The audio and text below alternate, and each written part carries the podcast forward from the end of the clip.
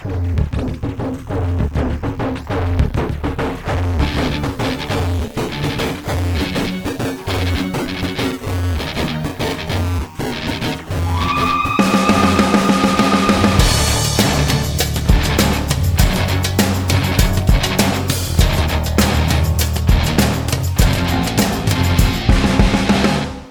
Produit avec le soutien de la MDJS. Bienvenue sur Radio Ma'arif pour un nouvel épisode de votre podcast Icône. Icône, vous le savez, ce sont deux passionnés qui vont avoir le micro pendant un quart, d'heure à peu près chacun pour nous présenter ou nous rappeler le statut d'icône d'un personnage ou d'une personnalité marocaine. En général, une personnalité qui les a marqués d'une manière ou d'une autre. Alors, j'ai à mes côtés euh, Abdelrahim Qassou, bonjour. Bonjour. Et Driss Laraqi. Alors, euh, les deux, euh, bonjour. Les deux sont. Je peux dire euh, bonjour. tu peux dire bonjour, pardon. Je suis impressionnée, c'est pour ça. Alors, les deux ont déjà participé à nos podcasts. Du coup, je ne sais pas à qui donner la parole en premier. Je compte- prends. compte. Je prends. Ah, j'a- j'aime bien. Je laisse. Sportif. Je laisse. Alors, Driss, euh, de qui veux-tu nous parler aujourd'hui? Je vais parler de Amina Rachid, d'une des plus grandes, pour moi, la plus grande actrice marocaine, parce qu'elle a traversé toutes les, générations de comédiens, toutes les façons de faire du cinéma et du théâtre, et du théâtre radiophonique. Parce qu'il faut savoir que Amina Rachid, on l'a connue d'abord comme une voix avant de la voir. Amina Rachid est née en 1936, je dois dire Allah parce qu'elle nous a quittés. Euh, Amina Rachid est née en 1936 à Marrakech. Je vais pas dire son vrai nom parce que je Ah, préfère c'était un nom de toujours. scène. C'est un nom de scène. Je préfère garder son nom de scène. C'est comme ça que tout le- tous les Marocains l'ont connu. Elle est née à Marrakech. Pendant sa scolarité, elle a commencé à faire du théâtre dans son école primaire, puis elle est passée au collège et elle a continué à faire du théâtre. C'est une fille qui a toujours adoré les arts, d'après les gens qui l'ont côtoyée dans son enfance, mais simplement il y avait un petit problème. Le petit problème, c'est que dans les années 60, les femmes ne pouvaient pas faire ce métier d'actrice même pas un métier, même au niveau de l'amateurisme, même euh, par passion ou par hobby, elle ne pouvait pas monter sur scène devant les hommes. Nous sommes en 1960. Ça, j'ouvre une petite parenthèse pour toutes les personnes qui disaient avant c'était bien, Mm. avant c'était meilleur, avant on avait des droits. Voilà. Donc Amina Rachid a dû batailler alors, longtemps. on n'avait pas le droit ou c'était pas bien vu? À mon avis, c'était plus, euh, Légalement, je suis pas un homme de droit, mais légalement, je pense qu'on avait le droit de le faire. Mais Voilà, maintenant, avis, entre le droit de le faire et, de pouvoir le faire, c'était impossible. C'est-à-dire que les rôles des femmes ont été tenus par des hommes. Les Bchaib el-Baydawi, qui ont fait, ou le Qadmiri, qui ont joué beaucoup de rôles de femmes Exact. avec succès. Ils Mhm. l'ont très très bien fait. Simplement, Amina Rachid a dû vraiment ranger son frein, comme on dit. La chance va tourner dans les années 60 où la radio-télévision marocaine va ouvrir un, comment dire, entre guillemets, un casting. Ils avaient besoin de voix voix féminines pour faire du théâtre radiophonique. Et c'était bien vu de la part de la radio marocaine, c'est-à-dire elle n'a pas installé ça d'un coup. On va jouer avec des acteurs et faire des, des- des pièces de théâtre. Il n'y avait pas encore la télévision, mais simplement ils ont quand même ouvert une petite porte dont Madame euh, Amina Rachid s'est engouffrée et elle a commencé et les Marocains ont découvert sa voix et elle jouait avec vraiment des, des grandes grandes grandes personnalités, des grands acteurs marocains comme euh, Ben Ammar, Abdelzah Hakam, Mohamed Tounsi, Hamidou qui aussi prêtait Qui sa voix et, et qui jouait, voilà, exactement, et jouait euh, des, des- Il faut savoir qu'à cette époque-là, et bien plus tard, bien plus tard, et ça a duré très très longtemps, malheureusement, cette tradition de- des théâtres euh, et même des feuilletons radiophoniques a cessé. C'était génial parce que c'est une façon aussi d'instruire, parce que il y avait un thème dans le théâtre, les gens les écou- écoutaient, et c'est des super acteurs, et c'était un rendez-vous quotidien pendant. Amina Rachid, elle s'est installée, bien qu'on ne l'avait pas à l'image, mais sa voix féminine, il faut savoir qu'ils étaient deux filles. Mais elle, surtout, il y avait Habiba Madkouri et il y avait Amina Rachid. C'est une femme qui a tellement bien joué que vraiment les, les, les pièces radiophoniques, il faut se rendre compte qu'à l'époque, c'est la première fois qu'on entend ça, qu'on entend une façon de faire du théâtre radiophonique et en plus avec une femme qui tenait tête à des hommes. À des têtes d'affiche Et, masculines. voilà, et, et, et du coup, il y a eu beaucoup, beaucoup, beaucoup de succès et presque les gens attendaient de voir qui est cette dame. Ah ben oui, découvrir le visage derrière la, coup, la- voilà. la fameuse voix. Ça va venir, ça va venir quelques années plus tard, à force de bagarre, de travail, d'abnégation, et elle a réussi à monter sur scène, Les sur, le, planches. sur les planches. Et là, du coup, déjà, elle a ouvert la porte à sa copine de toujours, qui est Habiba Madkouri. Ils sont allés, ils ont joué. Alors, du coup, ça va se retourner, c'est-à-dire que c'est Amina Rachid qui va interdire aux hommes de prendre les rôles des femmes. Elle a fait un scandale. Apparemment, elle était très très forte, c'est-à-dire qu'elle a interpellé des personnalités politiques, elle a interpellé des gens, et dans chaque euh, interview que les rares journalistes osaient, parce qu'on ne savait pas si on avait le droit de questionner et de poser des questions, euh, et elle interpellait tout le monde en disant le rôle d'une femme doit être joué par une femme. femme. Et du coup, Bon, les pièces de théâtre ont eu beaucoup de succès. Moi, j'ai fait des recherches, j'ai discuté avec des gens qui font du théâtre. Apparemment, ce qui est bizarre, c'est que lorsqu'on l'a vu monter sur scène en rôle de femme, eh ben, le public a adoré. C'est-à-dire que ce public à qui on disait non, Shoma, il faut pas et tout ça, ben non. Il a applaudi, il a ri, il a pleuré, il a, il a eu toutes les émotions d'une pièce de théâtre. C'est-à-dire quelque part que les Marocains étaient prêts et la politique de l'époque, enfin, le, je ne sais pas si c'est l'idée ou le non-dit faisait qu'on instaurait une règle. Et comme ça, Amina Rachid a fait énormément de pièces. Je vais vous dire, le, le, chiffre est incroyable. 3500 pièces de théâtre, cette femme a fait. Ah ouais. 3500 pièces de théâtre. Il faut avoir de la mémoire pour apprendre tous les textes et des textes historiques, des textes de théâtre de boulevard comme on dit, des textes. Euh, elle a chanté, elle a dansé, elle a tout fait sur les scènes de théâtre. Ce qui est génial avec Amina Rachid, là on va passer des années 60 aux années 70, elle va décider qu'elle n'était pas bonne. C'est incroyable, c'est-à-dire cette femme qui a tout. Euh. Voilà, elle est allée à l'étranger pour prendre des études d'art dramatique, ce qui est incroyable. Donc elle est allée apprendre. Pour se former au final. Pour se ah. continuer. On peut pas, comment dire à une femme qui a fait, je sais pas, des centaines de pièces de théâtre à l'époque, qu'il faut encore apprendre comment se tenir, comment parler, alors qu'elle a fait du théâtre, comme je vous ai dit, de l'école primaire, collège, elle a attendu sa place, elle a fait du théâtre radiophonique. Donc tout ça, c'est de la formation, c'est-à-dire c'est devenu une professionnelle. Et pourtant, elle a décidé que ce n'était pas suffisant, qu'il fallait apprendre. Et elle est allée à l'étranger. Se former. Se former, mm. exactement. 71, donc elle a fait cette formation à l'étranger et elle est revenue. Elle a du coup Là, on est de l'époque, les années 70, donc euh, il y avait Nasriwan, Gilles Gilala, du théâtre en veux-tu, en voilà. Taïb Sdéré aussi. Ah oui, Taïb et donc elle est rentrée et elle a fait encore une nouvelle carrière une nouvelle carrière dans énormément de pièces de théâtre, aussi bien du théâtre historique, du Melhoun, et puis elle a toujours fait rire. Parce que Amina Rachid, ce qui est génial avec elle, c'était de l'humour on le dit de l'humour anglais, mais c'est de l'humour international. Non, on va dire mais c'est Non, elle avait le, elle, elle était pas dans la joie de faire rire. Non, c'était un pain sans rire. Elle, te balançait le chose. Elle a toujours joué euh, classe, mais en même temps, elle avait cette façon de faire rire sans le vouloir, sans, sans trop forcer sur la dose et sans sans faire le clown. Et sans, et sans exagérer, exactement, sans faire le clown. C'était suffisant. Et ça, ça marchait très très bien. Et non plus, elle n'a jamais joué le genre je suis un garçon manqué parce que je suis entouré que d'hommes.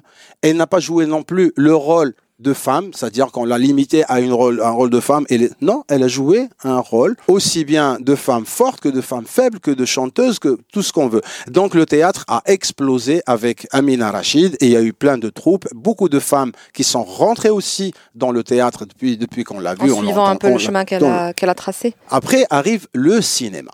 Ben oui, enfin je, je vais... C'est la Hobby, forcément, je pense. Hein. En tout cas, moi, je l'ai. Oui, moi, pour moi, c'est la Hobby ad vitam aeternam. Oui, c'est la c'est fait Halmel Huskar ma Ça, ça arrivé plus tard. Mais... Euh, Elle a fait beaucoup de séries télévisées, énormément.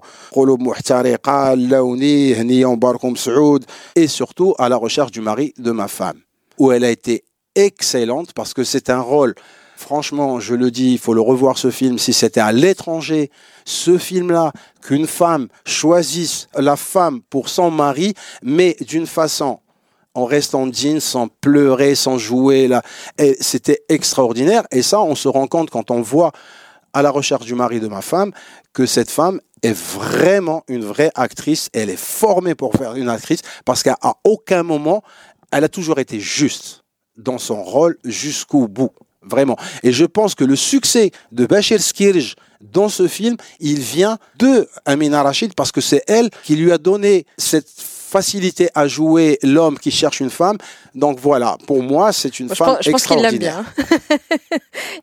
Euh, Abdelrahim Amina Rachid, iconique forcément. Iconique et surtout, j'ignorais beaucoup de, ce- de ce, enfin, le chiffre de 3500 pieds, c'est juste euh, hallucinant. Impressionnant. ha- hallucinant. C'est hallucinant. Maintenant, on dit 3500 pièces. Peut-être qu'on a pris aussi les pièces radiophoniques, parce que les pièces radiophoniques, c'était pratiquement quotidien. Et Beaucoup je salue les gens oui. qui écrivaient, les gens qui réalisaient, les gens qui, qui faisaient ça. C'est-à-dire que, oui, 3500 pièces, c'est-à-dire même si on jouait devant un micro, Dieu Mhm. sait qu'on est devant un micro et on a un track, alors imaginez tous les jours et apprendre un texte tous les jours, tous les jours.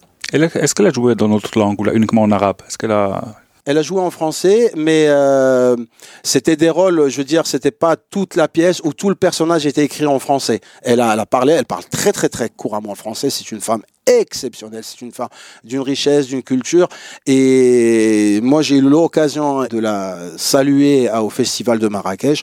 C'est incroyable. C'était pour moi la vraie star. Et justement, j'ai oublié de parler de quelque chose d'important. En 70, elle rencontre son mari. J'allais dire, c'est un couple euh, Oui. iconique au final. Euh, Elle, voilà. elle, mais le, son couple aussi. Et son couple. Avec Monsieur Chakron. Monsieur Chakroun, qui était à la radio-télévision marocaine de l'époque, il était devenu directeur, et ce sont deux amoureux. Et justement, elle, elle avait compris avant tout le monde que le fait de faire du théâtre et de faire euh, n'était pas suffisant. Et qu'il fallait briller aussi en société, qu'il fallait aller dans les vernissages, rencontrer des peintres, rencontrer des, poètes, discuter avec tout le monde, ne pas rester une actrice, point barre. C'est-à-dire qu'elle a cherché, elle a toujours été ouverte aux troupes de Nasriwan, Gilles Gilala, tout ça. Et elle n'était pas genre, c'est un art euh, mineur ou, ou junior. Ou... Non, elle a toujours été, elles sont restées amoureux, 50 ans, et ce qui est extraordinaire, c'est que il faut les voir ensemble. hein. Les gens qui les ont connus déjà, ils disaient que c'était fabuleux et un couple extraordinaire de Rabat, mais même à la fin, quand on les a vus ensemble à Marrakech, il y avait toujours cet amour. Et moi, je vous dis une chose, je l'ai vu choisir la place pour son mari et l'attendre, parce qu'il était en train de parler des gens, et l'attendre, elle s'est pas assise jusqu'à qu'ils viennent, ils se sont assis tous les deux. Et c'est vraiment quelque chose d'amour. 2017, son mari, Shkron, décède, et quelques mois après, elle le suit. Voilà. À l'âge de 83 ans, me semble-t-il. Je dis pas les il me, il semble. je oui, dis pas ouais, l'âge. oui, il me semble. Il me semble. En tout cas, oui, euh, une femme iconique, c'est le moins qu'on puisse dire. Et c'est vrai que, en tout cas, lors de ses apparitions publiques, le public prouvait qu'elle était iconique. Elle, elle avait toujours droit à un, un accueil euh, Oui, c'est assez impressionnant. Moi, je dirais parce que cette femme-là, c'est-à-dire que si on prenait une famille de trois générations, d'un grand-père, père et enfant, ben les trois aiment Amina Rachid parce que les enfants, ils l'ont vu, Flella Houbi, ils l'ont vu avec Rachid Louali, Film Ombrach Tmout. Donc, Euh, euh, les ils l'ont parents vu. écouté. Les, elle- les parents, les grands-parents l'ont écouté, ils l'ont suivi, et les parents l'ont vu dans, à la recherche du mari de ma femme. Ben voilà pour euh, une icône en tout cas euh, de taille, euh, même si elle nous a quittés. On prend une petite pause et on revient pour découvrir la deuxième icône.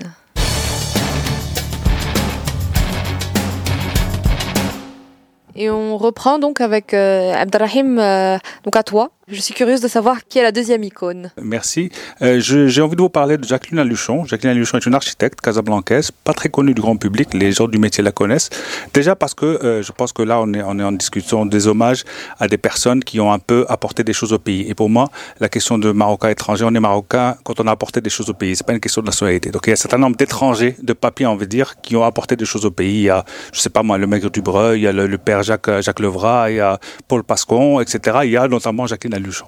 Moi, je, je, tape- je, je note pourquoi je ne connais aucune de ces personnes. Euh, bah, ça fera beaucoup Bah, de sujets pour, des- pour, des- d'autres pour des sujets. Je note, je note. Euh, donc Jacqueline Luchon, née à Casablanca en 1943, donc de parents, euh, je sais plus si elles sont venues très jeunes, mais en tout cas, ou, ou qui sont nées ici, mais en tout cas une famille casablancaise euh, classique, on va dire, de fonctionnaires moyens. Elle est partie étudier l'architecture à Paris, diplômée en 69, et donc en 72, elle revient à Casablanca, sa ville, pour exercer le, le métier. Elle travaille dans quelques agences avant de s'installer à son compte. Elle a fait beaucoup de villas essentiellement. Mais c'est surtout un personnage très attaché à, à sa ville, parmi les premières, et c'est en ça que c'est intéressant, à avoir milité, en tout cas œuvré pour qui a parlé de patrimoine à Casablanca, une des premières. On parle de, des années 70, des années 80, où Casablanca, c'est la ville industrielle, disons, euh, du business, de l'économie, euh, etc. Mais en tout cas, c'est pas la ville de la culture et de l'architecture. On se rappelle la démolition du théâtre municipal, la démolition de la piscine municipale, la plus grande piscine d'Afrique, euh, le, je sais pas moi, le, le magasin Paris-Maroc, les arènes de Casablanca, le, la ville al il a, un certain nombre de choses. L'hôtel Anfa, qui a notamment accueilli la, fameuse conférence d'Anfa en Toutes ces destructions étaient là pour... Toutes les destructions ont montré, en tout cas, sont des pertes pour l'histoire de la ville, et en tout cas, ont montré qu'on s'intéressait pas à l'architecture et au patrimoine. Et donc, c'est une des premières à avoir, avoir, tiré, le... avoir tiré son élément, avoir un peu mobilisé, regroupé des gens. Elle faisait, était infatigable au bord de, sa 4L. Elle avait une, à faire le tour de la ville, à, faire des visites, à faire des choses. Et en tout cas, elle, elle est derrière, justement, la création de l'association Casa Mémoire, qui est venue bien connue après, en 95. Cette association a été, disons, le, résultat d'une série de mobilisations non fructueuses autour de démolitions. Donc, dès, qu'il y a des démolitions, un petit groupe de personnes qui se mobilisaient. Une des dernières, c'est la Villa Mokri à Anfa, d'un architecte très connu qui est euh, Marius Boyer, qui est un des maîtres de l'art déco à Casablanca. Un chef-d'œuvre qui a été démoli en 1995. Donc, c'est cet événement qui a généré la création de l'association créée chez elle, dans sa vieille, villa de location à l'Oasis, et donc autour d'un certain nombre de personnes. Et Jacqueline n'a jamais été dans aucun, donc c'est une association qui a maintenant une vingtaine d'années, voire plus. 25 euh, ans. Jacqueline n'a jamais été dans aucun bureau de l'association. La première présidente de l'association, c'est notre consoeur Amina Alaoui. Ensuite, il y a eu d'autres présidents. Et là, l'actuelle, c'est Mme Rabia C'est-à-dire qu'elle a initié, elle a initié le... Elle est non seulement initiée, elle est très présente. Elle est notamment derrière, elle est justement majeure sur la considération du patrimoine de Casablanca comme étant un lieu et en histoire et en patrimoine est la publication d'un livre qui a eu beaucoup de succès en 98, qui est un livre qui s'appelle Casablanca, mythe et figure d'une aventure urbaine, qui est un gros travail de 10 ans de recherche de deux historiens de l'architecture, Jean-Louis Cohen et Monique Eleb. Ce livre a été publié, a donné un peu une assise, ou en tout cas une, comment dire, une, une, valeur scientifique à des revendications militantes, on va dire. Il y, a, il y a de la valeur, il y a de l'histoire, etc. Derrière ce livre, c'est notamment les promenades à pied, les heures passées aux archives, de, et je peux vous dire que les archives de la municipalité de Casablanca dans les années 80, ça devait pas être joyeux pour sortir, les plans, sortir les choses. Et, donc tout ce travail un peu d'engagement avec les excès que ça pouvait avoir, mais en tout cas avec une vraie bonté, un vrai, une vraie, une vraie, un vrai attachement à cette ville, un vrai engagement. Elle est encore une fois, ceux qui la connaissent se souviennent de ces promenades interminables à pied, et ça commence par ça, le militant. Ça commence juste par on se promène, on ouvre les yeux. Quelque chose qui est relativement Simple basique. A priori. Mais quand on le faire dans les années 80, dans les années 90, c'est quelque chose quand même d'assez euh, culotté pour quelqu'un qui a fait ça au détriment de sa carrière. Quelqu'un qui est quand même décédé en 2014, pas avec pas, pas beaucoup de moyens, dans une villa de location, dans une petite maison de location avec une petite, une petite 4L, etc. Donc c'est le, ce qu'on appelait. J'allais poser la question justement est-ce que Casablanca, est-ce qu'elle a laissé une empreinte euh, architecturale? Est-ce qu'elle a une œuvre euh, à elle qui est aujourd'hui emblématique? En, plus de Casa Mémoire, qui l'est déjà. Mais euh, alors non, malheureusement, En fait, elle, elle, elle, a, eu, elle a eu euh, quelques projets qui sont des restaurations de villas connues. C'est-à-dire qu'elle a travaillé sur des villas euh, et donc elle a eu une approche très intéressante de respect et de distance vis-à-vis de la villa. donc là, on est vraiment sur l'aspect de, spécialité. Elle n'a pas d'œuvre emblématique. Ça, c'est pas, ça n'a jamais été une, architecte star et, et c'est pas le profil non plus. Mhm. Elle n'a jamais revendiqué ni, ni recherché. Elle était plutôt dans l'humilité, dans la discrétion. C'est bien pour ça qu'elle a, si vous, si tout le monde connaît, je pense, Casa Mémoire, personne ne connaît, ou en tout cas peu de gens connaissent ce nom-là, alors c'est quelqu'un vraiment de fondamental. Ici, il y a un hommage à faire. Et donc, elle est derrière, je vous dis, le, livre de Jean-Louis Monique Aleb, elle est derrière beaucoup de succès de l'association ensuite. Elle est derrière, notamment, toute la mobilisation qui a eu lieu dans les années 2000, où on commençait à parler de l'architecture, du patrimoine, etc. Tout ce qu'il y a eu après, qui a finalement donné le bateau à tout l'épisode éphémère de la fabrique culturelle qui, malheureusement, maintenant est derrière nous. Elle était parmi les gens qui ont travaillé sur le dossier de demande d'inscription de Casablanca au patrimoine mondial. Donc, dossier euh, remis en 2016 à l'UNESCO et retiré par le Maroc. Donc, s'il y a un hommage à l'URAN, c'est que justement de réactiver ce dossier, de le ressortir par qui de droit, de le recalibrer s'il est nécessaire de revoir des choses et vraiment mener ce processus jusqu'au bout. Je pense que sur cette espèce, donc c'est vraiment au-delà de la personne en elle-même, il s'agit pas non plus de, de, de il s'agit vraiment de, de dire que derrière, dans ce pays-là, ça avance par à coup ça avance, ça avance pas forcément dans un chemin droit, c'est-à-dire des reculs. Je pense qu'actuellement, sur la question du patrimoine, on a un peu reculé, alors qu'on a vraiment beaucoup avancé jusqu'au 2016, 2017, 2018. Je pense qu'on a un peu reculé, on n'a qu'à voir les, démolitions qui, se, qui se multiplient. Et là, il, à travers cette personne, en, l'occurrence, c'est un peu, malgré tout, un hommage à une personne, à une association, qui est Casa Mémoire, et au travail fait dans ce pays-là.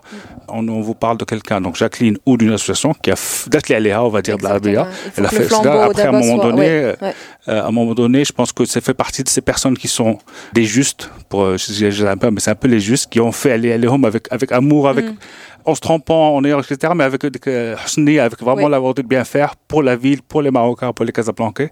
Là, il s'agit d'aller plus loin. Donc, je pense que à travers votre podcast, il s'agit également de mettre la lumière sur des personnages qui ont beaucoup donné à la ville, même si c'est sur des niches, on parle d'architecture, de patrimoine. Euh, Des niches, oui, mais tout- c'est vrai que quand on voit le succès, par exemple, des journées portes ouvertes, euh, qui est de plus en plus euh, grand chaque année, ça fait que des gens, sans le savoir, finalement, euh, lui rendent hommage. Mais ça serait bien de le savoir, parce que toutes ces personnes qui, qui se pressent et qui font la queue pour euh, en apprendre plus sur le patrimoine et tout ça, Exactement. quelque part, ils le font sans le savoir, mais en le sachant, ça serait mieux. Exactement. je, je dis- pas que tout le travail de Casa Mémoire a reposé sur elle. Et je veux pas non plus enlever du mérite à d'autres personnes qui sont mobilisées, qui ont milité. Il s'agit pas de là. Je dis, il s'agit juste que c'est une personne qui De était derrière. César, ce, ce et qui qui, a, qui a pas eu la visibilité euh, qu'elle a mérité. Elle n'a pas eu forcément l'hommage qu'elle méritait à son décès. Et donc, je pense que c'est jamais trop tard pour bien faire. Euh, de là où Hélène nous regarde, et je pense qu'elle regarde cette ville-là. Et je pense qu'on lui doit au moins le fait de mener cette, ce combat sur le patrimoine un peu plus vers l'avant. Et donc, j'espère que toutes ces raisons-là font que c'est une personne qui mérite d'être connue. J'espère que ce combat-là, en tout cas, à travers cet hommage-là, on puisse un peu euh, aller de l'avant pour un peu continuer son, son travail, en tout travail. cas, son, son envie. Euh, Delis Casamémoire, je te demande pas si tu connais forcément, mais, Oui, mais euh, la personne de... de- Non, je, Non. Ne la, je ne la connais pas et j'apprends qu'elle habite euh, l'Oasis, le quartier de mon enfance.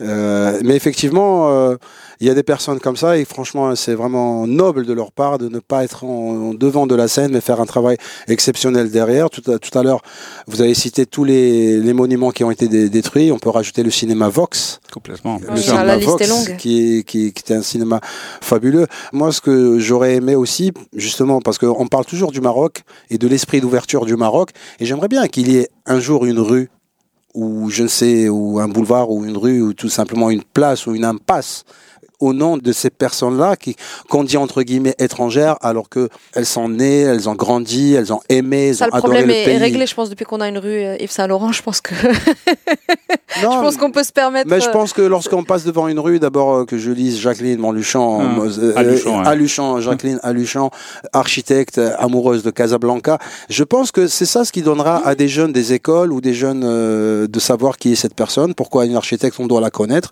parce que pour les Marocains en général, et j'en un architecte ça a construit et ben basta quoi.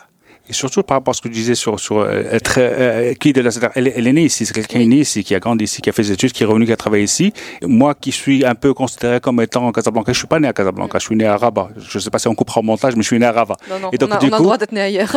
Et donc, du coup, la question, la- la question, je me soigne depuis.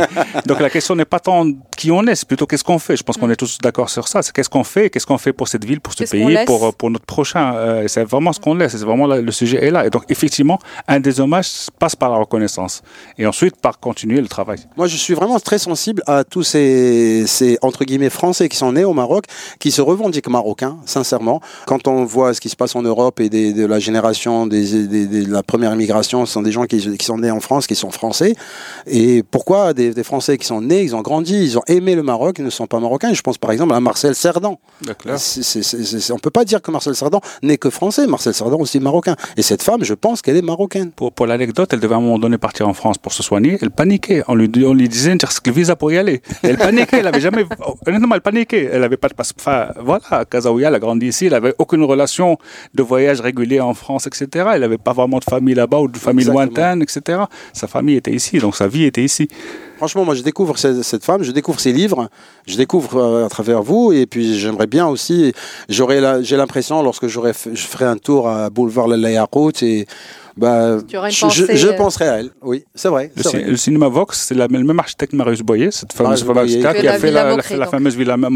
Mokri qui renvoie à d'autres podcasts d'ailleurs, euh, histoire. Ouais. Je pense que si mes souvenirs sont bons, ils ont fait, il a fait aussi les hôtels transatlantiques ou la Volubilis. Euh, Volubilis, oui, Volubilis, non, non, c'est pas lui, c'est C'est. Volubilis, voilà. Volubilis, tout à fait. Bien joué.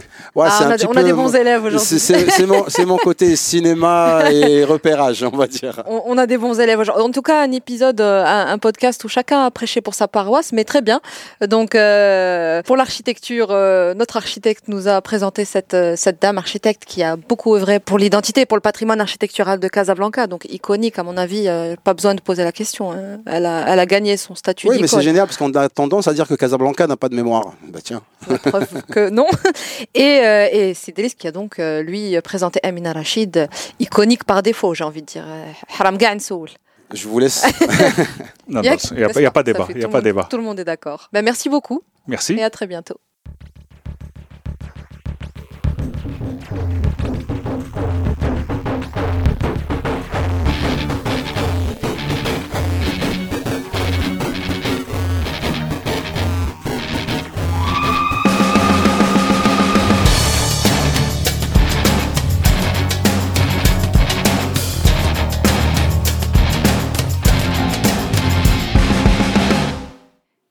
Produit avec le soutien de la MDJS.